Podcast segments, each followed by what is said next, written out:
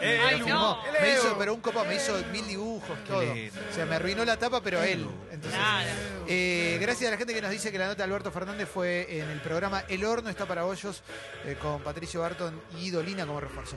Ahora sí, Leo Elu, Leo Elu. Eh, ¿Cómo le va? Buen día para todos. Hola, Hola, Leo. Leo. Capo, Leo. Che, se viene la película de Martín Palermo mañana, va a estar eh, ya disponible. Qué bueno. Jueves va a estar bueno porque va a contar Qué un bueno. poco lo que fue su vida, ¿no? Es un Documental. Es película documental. Lo loco Perfecto. que está hecho por uruguayos, Mira. eh, por eh, la- desde la mano de Álvaro Recoba, que gran jugador de fútbol, bueno, también con otro tipo de negocios, lleva la vida de Palermo para que se pueda observar. Qué monstruo, ¿eh? ¿Por qué digo lo de. Palermo y hago hincapié en él?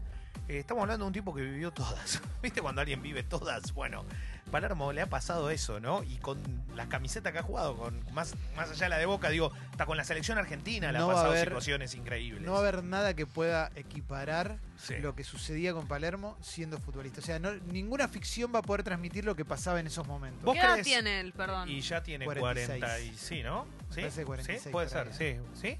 Uf, ahora me, me entró la duda. Para mí Sí, un poco. parece ¿sí? Bueno. Más o menos. Eh, igual te banco a muerte porque vos podés tener esos datos. Yo soy Qué muy hombre. malo. Igual para mí capaz tiene. Capaz, no 46 sé. Te amo, años. Martín. Sí, impresionante. Eh, Te Viste amo. que no puse en duda, no puse en duda, te No, dije, no, te no. banco, vos sos Gracias, para eso, no hay manera. Yo hubiese tirado cualquiera. Lo que sí digo es, eh, ojo con este tipo de, de- de películas, documentales, todo, porque se viene uno muy fuerte en Amazon Prime. Eh, se viene el de Andy es Murray. privada, Andy ¿eh? Murray, bueno, un tenista que pudo haber sido el mejor y que evidentemente por algo Nadal salió campeón de la Copa Davis, ahora jugando prácticamente solo en el equipo español. Ahí va. Gracias por ponerme esto. Pero está muy bueno porque cuenta todo Andy Murray y cuenta la experiencia que le tocó vivir en una de las masacres más grandes que se recuerda en Gran Bretaña, donde eh, al lugar donde iba al colegio murieron 16 alumnos y una maestra asesinados por una persona que a veces lo llevaba en auto a él a un grupo de Boy Scout. O sea que imagínense lo que le genera un pibe que tiene 10 años una situación como esa.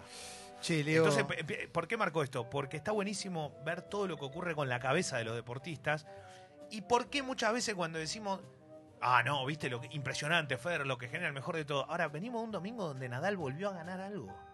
Y volvió a ganar con, con Spa. Y no lo podés creer, loco. ¿Hay cabeza más fuerte que la de un deportista como Nadal? me pongo muy poquitito tratando de estar humildemente en tu lugar, obviamente, ¿no? Sí, y en, Amazon Prime hay un. En, en esa línea de lo que decías de Murray está el documental de Steven Gerrard, el máximo ídolo del Liverpool, probablemente, si no de la historia, pero por ahí pega en el palo. Jugador y te tremendo. cuenta, te cuenta lo que le pasó a él el día de la tragedia de 1989, cuando se cayeron las tribunas, cuando hubo- Exacto. cuando, eh, y que murió un montón de gente, y él ya jugaba en las inferiores.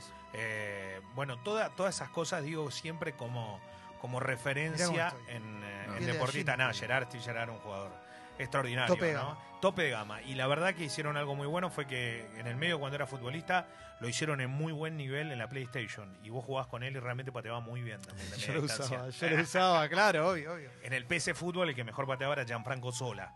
que cuando Eh, jugabas con el Parma. No tenía PC Fútbol. Sí. Eh, Jessy, ¿no querés recomendar algo? Esto ya es un abuso. Sí. Perdón, ¿eh? Luis Enrique, técnico de España. ¿Se acuerdan por qué Sí. dejó de ser técnico de España? Porque fallece su hija eh, Totalmente. hace poco tiempo, de después de una enfermedad. La chiquita terminó falleciendo y él abandona la selección en medio del proceso. Me acuerdo. Eh, Fue y- este año. Exactamente, y estuvo varios meses fuera de la selección española, venía realmente muy bien. España siguió bajo el comando de Robert Moreno, quien era uno de sus ayudantes. ¿Por qué voy a, ver, a marcar similitudes? Eh, Argentina tenía un técnico, ¿recuerdan? Hasta hace poco tiempo era Jorge Sampaoli. Sí, claro. Él tenía un cuerpo técnico, uno de sus ayudantes era Lionel Scaloni. Y se quedó. Scaloni cuando deciden cesantear a San Paoli en ese proceso donde no se sabía qué técnico iban a elegir, Scaloni se quedó y tomó el mando de la selección. Hoy es el técnico de la selección. Y ojalá, ojalá que le vaya muy bien y lo que queremos que la selección eh, gane algo. A Mariano Clos le copa Scaloni. Sí, no tanto. Pero eh, la realidad... Con él es con el que se agarró. Joven inexperto. Eh, joven experto. Pero, eh, ¿por qué marco esto? Robert, Robert, la mejor anécdota de la camiseta, pues la contó al aire, así que la puedo contar, que le mandó una camiseta. Y dijo, a mí no me importa cuando juega La Coruña. No me importa, esas cosas de chupamedia. ¿Qué me tienes más una camiseta? Me encanta. Como que se lo quiso ganar. Pero se lo Pero mandó cuando juega jugador, se la va a Ah. matar. Claro, Pero ahí bueno, igual ya tira. está. A mí no me importa, dice, bueno. Bueno, no importa. Eh, No importa. A lo que voy es que Robert Moreno era el ayudante. ¿Y por qué era? Porque la Federación Española llamó a Luis Enrique para que retome su cargo y le dijo, Oh, bueno. sí, yo retomo el cargo, pero esta persona fue desleal conmigo, no sigue. El que fue el técnico durante este tiempo. Bien, bien. ¿Cómo ¿Por me gusta? Porque esto es espectacular. Luis Enrique, recordemos Claro. que ganó todo con el o Barcelona. sea, en concreto ¿no? es, se murió mi hija y vos te quedaste con mi puesto, ahora vuelvo y te vas. Te va a caber. Game of Thrones. Sé que la. eh, aparte es espectacular porque él empezó a hablar sobre la relación que se generó alrededor de esto. Pero dijo: Yo lo voy a aclarar con mis palabras para que sepan. Eh, dice: Fue un- una vez sola tuvimos contacto, viernes 12 de septiembre. Reunión en mi casa y percibí que quería hacer la, la Eurocopa. Eurocopa es un torneo. Y si yo quiero, él dijo volvería a ser mi segundo. Lo veía venir por los acontecimientos de las últimas semanas. Voy a ponerme en el otro punto de vista. Entiendo que le haga ilusión, que es la oportunidad de su vida. Ha trabajado mucho y es ambicioso, que es una cualidad a valorar. Pero para mí es desleal. Yo no lo haría y no quiero a nadie con esa característica en mi staff. Tienes Hizo, razón. hizo lo que había que hacer. Porque esto no tiene que ver con la ambición de la otra persona. Tiene que ver con lo que a vos representaba esa persona en tu cuerpo técnico. Y en un momento así, aparte. Pero aparte, en un momento así, eh, lo que hizo el ayudante fue armar todo como para después poder continuar si es que Luis Enrique no seguía. Y Luis Enrique volvió. Sí. Eh, Aparte le aclaró a la federación, le dijo, no tiene necesidad de volverme a llevar. O sea, yo viví una situación, me tuve que ir, lamentablemente. Bueno, eh, volvió y pasó esto. Esto en conferencia de prensa hay un revuelo importante porque obviamente Luis Enrique es una figura y el ayudante le ha ido bien también. Eh, tiene una muy buena selección España. Bueno, esto lo marco porque cuando uno habla de códigos y los famosos códigos que el otro día hablábamos, ¿qué son los códigos? ¿Qué- Y tienen un poco que ver con esto. El código muchas veces no es para con tal cosa, sino para con la persona que tenés al lado. Eh, y, en este caso eh, sucedió de esta forma. Bueno, eh, más allá de esto, obviamente que, lo que se sigue hablando es de la final de la Copa Libertadores, de lo que pasó y todo. Finalmente se confirmó que la final de la Copa Argentina se va a disputar en Mendoza el, viernes 12 o 13 de diciembre. En Mendoza finalmente va a ser la final, que era el, el lugar programado para la ida, iba a ser el 4. Al principio era la fecha que habían puesto, finalmente se pasa más de una semana para que se pueda jugar también en la provincia mendocina la final de la Copa de la Copa Argentina. River tiene su objetivo por delante, pero no solo eso, sino que eh, se está preparando para llevar público el eh, sábado a Rosario cuando juegue contra Newells y cerrar en el Monumental. Recordemos que el sábado no solo juega River, sino también va a estar jugando Boca ante Argentino, duelo de, duelo de punteros. Ayer hubo Champions. Jugó el Real Madrid un partido extraordinario ante el Paris Saint Germain. El Real Madrid jugó de muy, muy buena forma. Sí. Eh, la verdad que hacía mucho no se lo veía jugar tan bien, pero empató 2 a 2 ante el Paris Saint Germain. Eh, Di María y Cardi fueron, Icardi fueron reemplazados.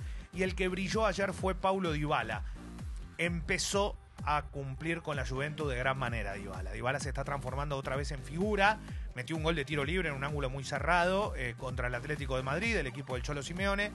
Em, la verdad que Dybala empieza otra vez a generar eso de y es ahora. En la selección no le pasa, pero en la Juventus otra vez vuelve a mostrarse como figura. Eh, debe ser terrible, no sé, para tirar alguna, ¿no? Pero lo que pasa con la figura de Messi para algunos jugadores, evidentemente, porque Griezmann tampoco explota en Barcelona. Sí, sí, le Eh, puede, hay jugadores que la rompen y juegan con Messi y se apichonan un poco, ¿no? puede ser. Lo que pasa que, por ejemplo, vos ves el ingreso de Lautaro Martínez, siendo nadie por ahora cuanto a gran exposición No, europea, pero recién, pero o sea, personalidad, es pero otro tipo claro, de personalidad, ¿no? pero agarra la pelota y Me va encanta, para adelante. Me encanta Lautaro Martínez. Eh, le ha pasado hasta Rodrigo de Paul, que yo no sé si es el jugador. Lo que sí digo es que en la selección demuestra no, que no le pesa el momento. Claro. O sea, lo hace. Después te puede gustar más ese o gustar más otro.